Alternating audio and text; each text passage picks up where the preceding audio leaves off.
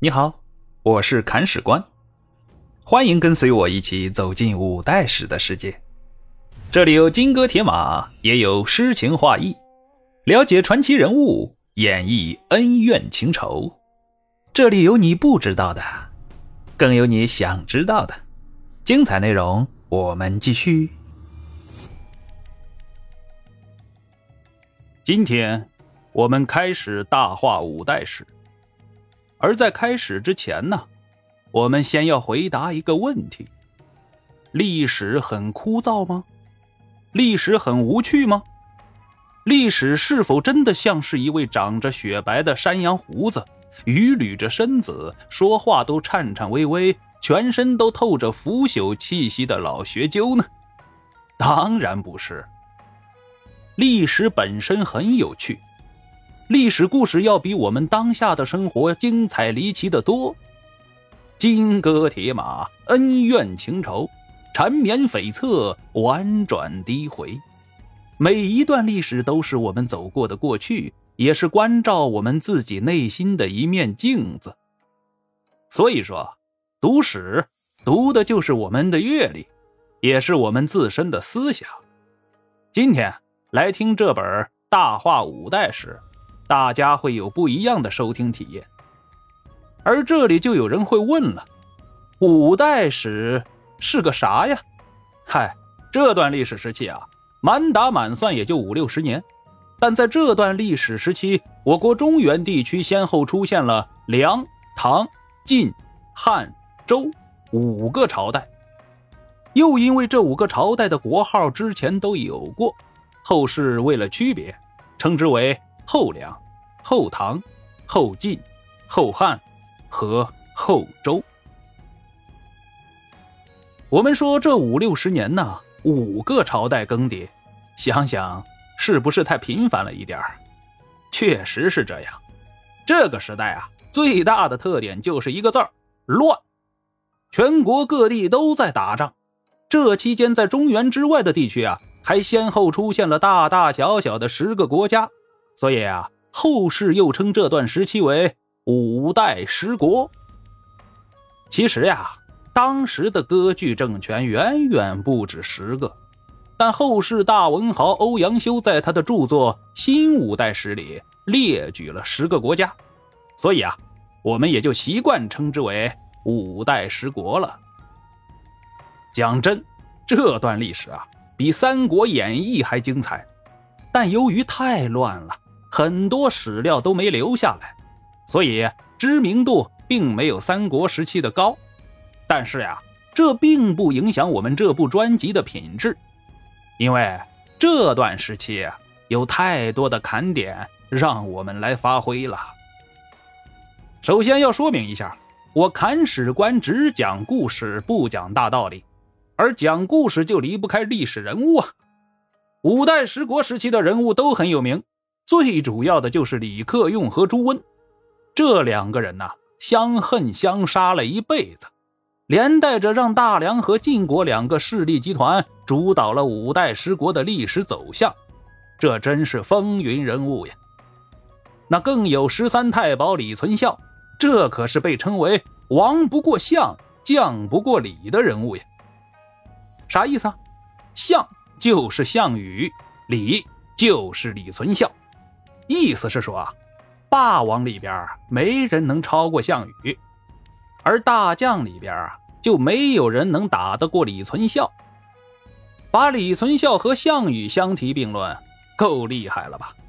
当然，还有李克用的亲儿子李存勖，这个人真是厉害，打下来了五代时期最强盛的后唐政权，同时又由于宠信伶人，同时还是个妻管严。所以啊，很快就兵败身亡了。其本人带着引号的光辉事迹，还被后世的欧阳修写进了《灵官传序》，可谓是丢人丢到语文课本里去了呀。这个传奇人物啊，我们专辑里面会细讲。而现在说到皇帝，嘿，那还有后晋的皇帝石敬瑭，这个人是历史上有名的儿皇帝。是被钉在了耻辱柱上的人物，但你不知道他还是一个很有能力的人。我们的专辑里会细讲。而再有呢，就是南唐后主李煜，这是写出《虞美人》的那位大才子呀。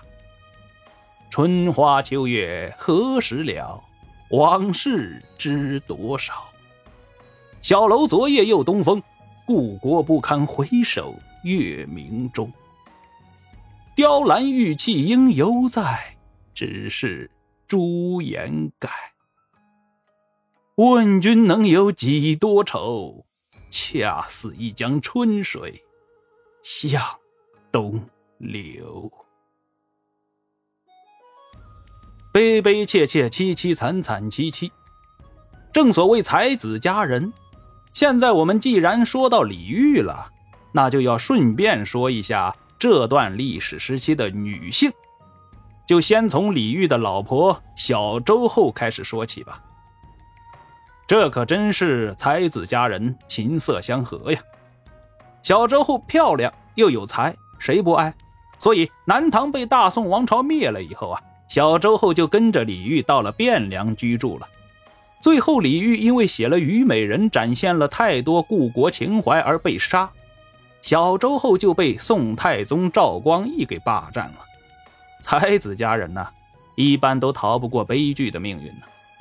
同样的人物还有后蜀国主孟昶的贵妃花蕊夫人，这也是个厉害人物呀，不仅漂亮，还很有才，写过一首诗。很有名。君王城上树降旗，妾在深宫哪得知？十四万人齐卸甲，竟无一个是男儿。谁说女子写诗不能霸气呀？这不就是个明证吗？每当看到这首诗，就让我不由得想起了后世李清照的一首。生当作人杰，死亦为鬼雄。至今思项羽，不肯过江东。瞧瞧，是不是都很凌厉呀？而花蕊夫人这首诗的写作背景是，自己的老公孟昶面对宋军压境，一筹莫展，屈辱投降。而花蕊夫人提笔写就这首诗，展示了巾帼女子的英气和无奈。我们在这里设想一下，假如花蕊夫人是个男儿，应该是个能够驰骋沙场的英雄人物吧？而在五代史里啊，女中豪杰还真的有很多，最典型的就是大魔王朱温的老婆张惠，和李克用的老婆刘氏。我们说李克用和朱温那是有名的死对头啊，而对手之间往往有很多相通的地方。比如说，两个人的老婆都很厉害，而且他们还都很怕自己的老婆。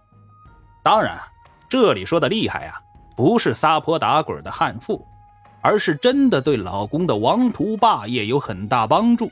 因为这两位女性都是女中诸葛，可以运筹帷幄之中决胜千里之外的存在。李克用和朱温娶了老婆，同时还赚了谋士，这买卖。划算的很呐。我们说朱温的缺点就是残忍好杀，他谁的话都不听，偏偏对老婆张惠言听计从，所以张惠多次向朱温谏言，救了很多手下人的命。同时，张惠还精通兵法，妙算这项能力啊也很突出。有时候朱温前脚带兵去打仗了，他在后面反复权衡。认为这一仗不能打，要输，于是就派人去追朱温。追上了以后，就让手下人跟朱温说一句话：“夫人让您回去。”朱温二话不说，掉头就把部队给带回来了。而事实证明啊，张惠的判断全对，让朱温打了很多胜仗，同时也避免了很多败仗。你说神奇不神奇啊？而同样的。李克用的老婆刘氏那就更了不得了。拿两件事来说明一下。第一件，上元驿事件。上元驿是个驿站，坐落在朱温的老巢汴州。你可以理解成汴州大酒店。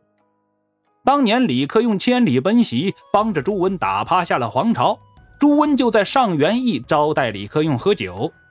酒喝完了，这心黑手辣的朱婆三呐就想杀了李克用，结果呀被人家给逃了。而李克用虽然逃了，却因此损失了许多爱将，怒火攻心的他就想打朱温的汴州城。而当时刘氏就随军在军营里，他对李克用说：“啊，不行，为什么呢？因为现在我们远离自己的大本营，和朱温名义上还是同僚。”都是大唐的臣子，妄动刀戈，如果被对方倒打一耙，那肯定是要吃亏的呀！不能打，赶快回晋阳，因此避免了很大的损失。而另一件呢，也和朱温有关。当时李克用和朱温连年打仗，最后打不过了，被朱温带兵围了自己的老巢晋阳城，形势很危急呀。很多手下人都劝李克用赶快弃城而逃，李克用本人也想走啊。最后问老婆刘夫人的意见，刘夫人回复就俩字儿：不行，死也要死在晋阳城，绝对不能逃。为什么呢？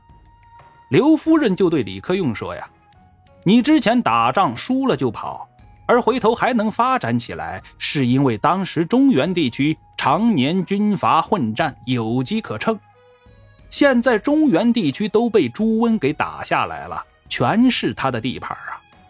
你这次再逃了，还能打回来吗？晋阳城是我们的发家之地呀，不能丢，丢了就什么都没有了。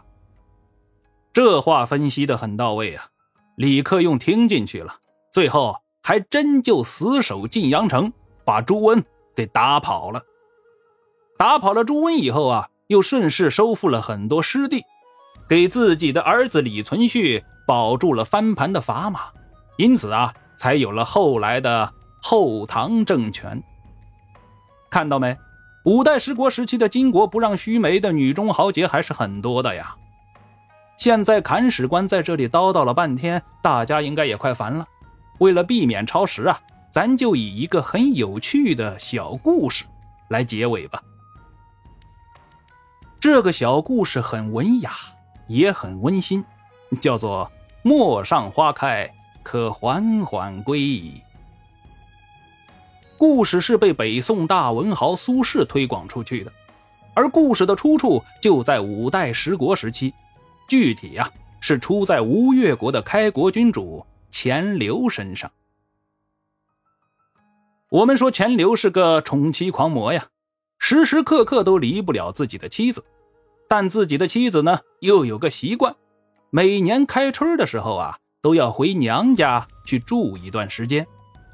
你可以理解成这是古代女子的归宁。这样一来，可把钱镠给愁坏了呀。每年春天都盼星星盼月亮，盼着自己的老婆回来。而这一年，妻子在娘家住的时间比往年都长。眼看着春色将老，夏日已尽，思念的人儿还不见踪影，这可如何是好啊？钱镠沉不住气了，给老婆大人写了一封信，信里边就有“陌上花开，可缓缓归矣”这句话。意思是说啊，老婆大人，现在田间的小路上野花都已经盛开了，您可以欣赏着烂漫春色，慢悠悠的往回赶了。这里面啊有个关键词“缓缓”，很能体现人物情感的张力呀。因为这时候的钱流巴不能自己的老婆能够立刻闪现在自己面前。但他还要照顾到对方的情绪，催促的意味不能太明显，所以就用了“缓缓”二字，很照顾对方的情绪呀。所以说，这是一个很有魅力的男人，也是一个很有温度的君王。当然，五代十国时期的人物都和钱镠一样，有着各自的性格，他们都是有血有肉的。我们在《大话五代史》这部专辑里，会通过一个个有趣的小故事，把这些人物活灵活现地展现出来，内容十分精彩。接下来，让我们一起开启五代十国的畅想之旅吧！精彩内容马上呈现。